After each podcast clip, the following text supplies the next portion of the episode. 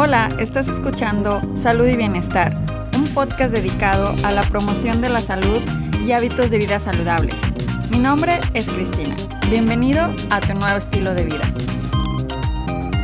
Hola amigos, gracias por estar conmigo en otro episodio de Salud y Bienestar.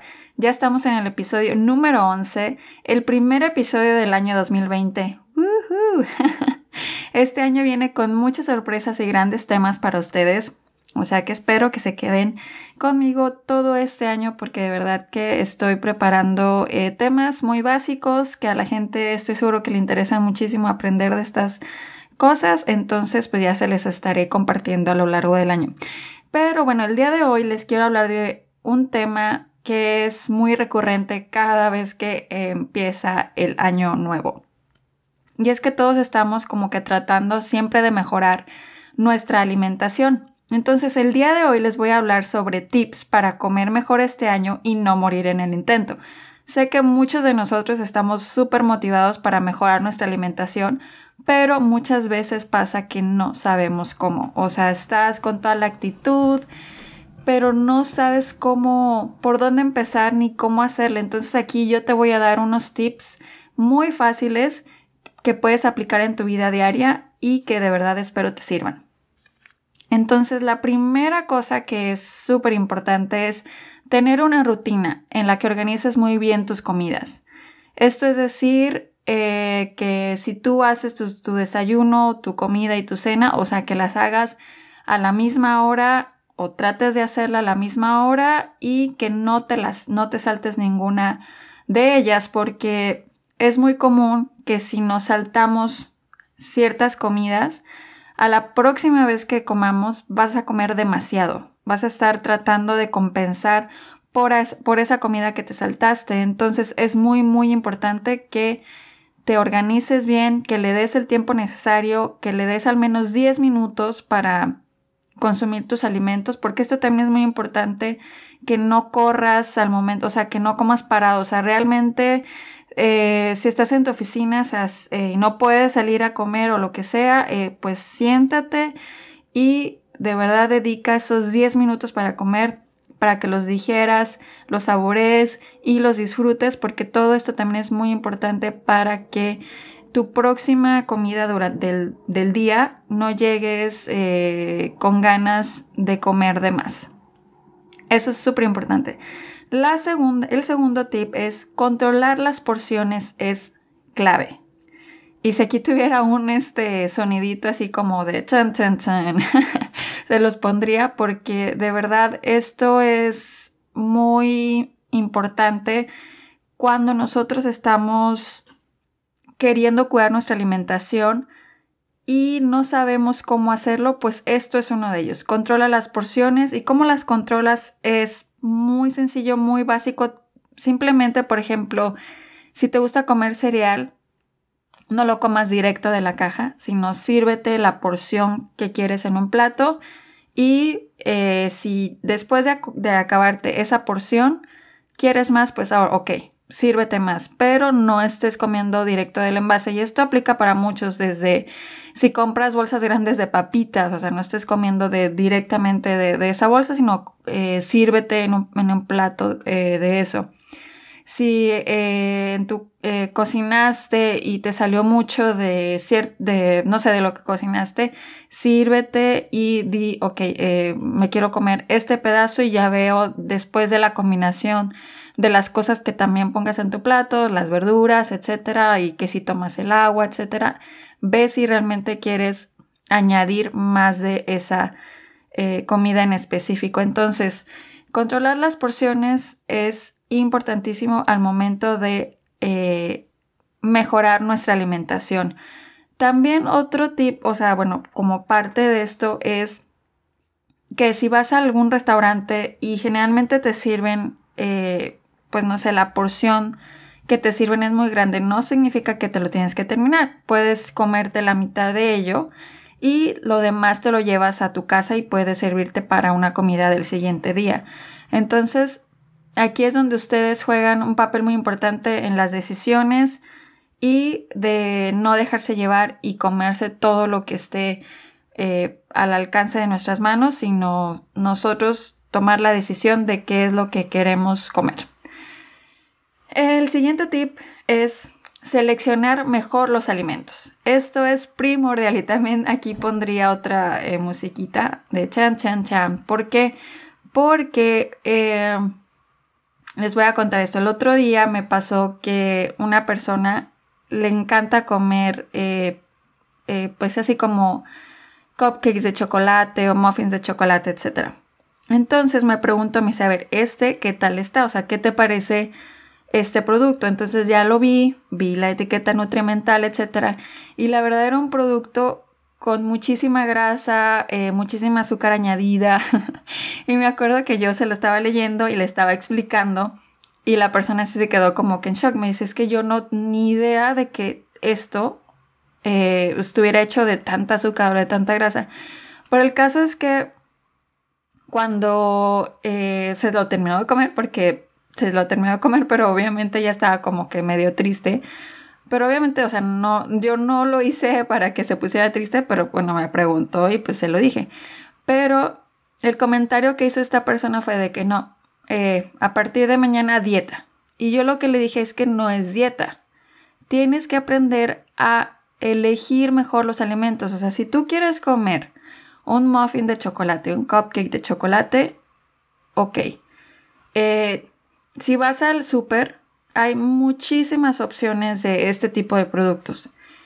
Lo que tú tienes que hacer es leer la información nutrimental y a partir de ahí ya tomas la decisión de cuál es el que vas a elegir. Y aquí es donde yo veo que también mucha gente no sabe cómo, no sabe cómo leer una etiqueta nutrimental.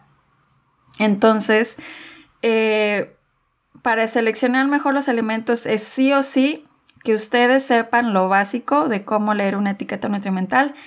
Eh, um, voy a hacer otro episodio donde hable como más a fondo de esto, o sea, de, de pues sí, o sea, desglosarlo más. Pero aquí les voy a decir así como lo, básico, como lo por encimita, que eh, definitivamente les va a ayudar. O sea, esto ya lo pueden empezar a aplicar desde ahora. Y bueno, con la primera cosa que ustedes tienen que ver.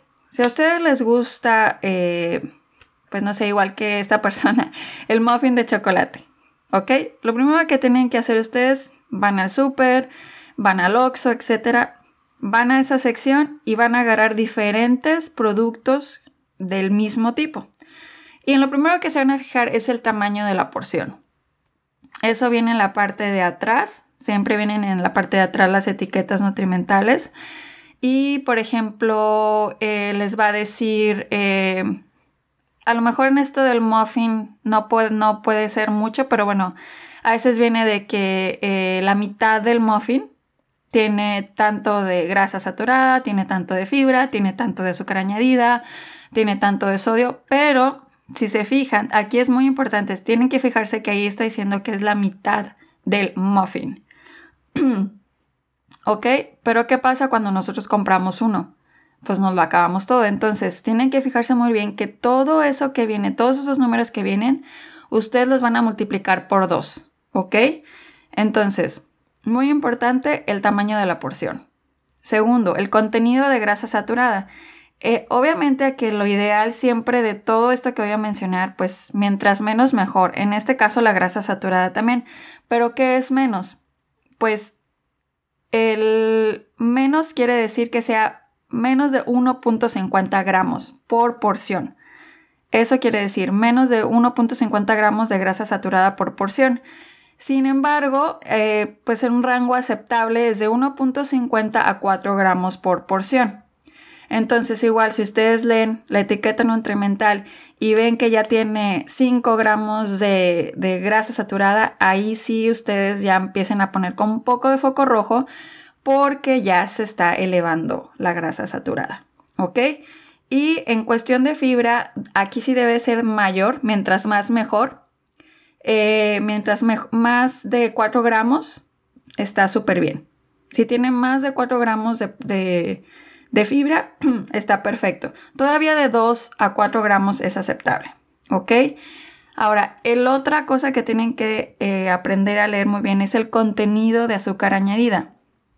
¿Esto qué quiere decir? Que a los alimentos se les, pues como lo dice la palabra, le agregan azúcar todavía, aparte del azúcar que puede tener intrínseca, o sea, que tiene ya de, por sí eh, ese alimento, le añaden más. Y esto ocurre muchísimo en los pastelitos, este, en muchos alimentos.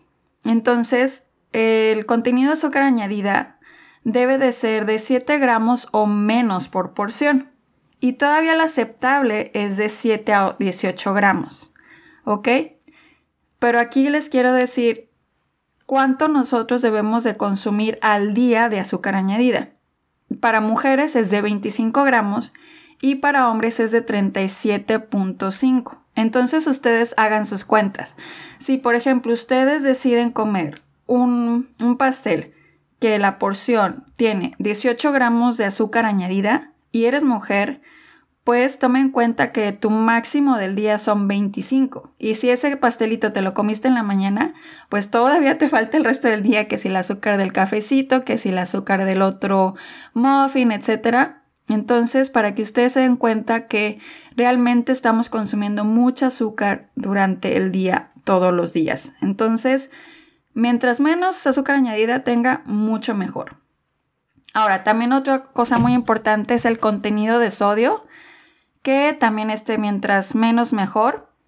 35 eh, miligramos por porción es ideal. Y eh, todavía aceptable es que sea menor a 140 miligramos por porción. Esto quiere decir de, de 0.5 gramos a 1.20 gramos. Ok, eh, pues sí, o sea, también, mientras menos tenga de sodio ustedes, mejor. Pero sí, este, es muy importante que chequen no, porque por ejemplo yo he visto algunos alimentos que tienen mil gramos de sodio. El, paquetito chiquito tiene mil gramos de sodio, sobre todo las sopas maruchan. ya los voy a espantar, pero eh, la próxima vez que vayan al súper hagan esta, este ejercicio y de verdad chequen eh, cuánto tiene de sodio una sopa maruchan y se van a sorprender. Y sobre todo también chequen el colesterol, que sea menor a 20 miligramos por porción y aceptable es hasta 40 miligramos por porción. Y chequen las calorías totales de los alimentos y también importantísimo es checar la lista de los ingredientes. O sea, ya que hicieron todo este chequeo, que checaron la porción, checaron la grasa saturada, que checaron el azúcar, finalmente tienen que checar la lista de los ingredientes. ¿Sí?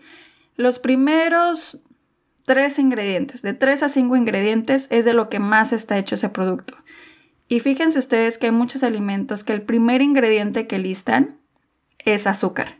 Entonces ahí ustedes vayan viendo cómo han sido sus elecciones hasta el momento, el día de hoy, en relación a los alimentos. Y por último, bueno, este eh, va a ser eh, un podcast muy chiquitito, pero es simplemente para que ustedes eh, pues concentrar esta información lo más posible y que les quede eh, pues como de, de, guía si ustedes quieren volver a escucharlo y que no hacerlo muy largo, pero finalmente debemos buscar alimentos bajos en grasas saturadas, bajos en grasas trans, bajos en colesterol y bajos en sodio.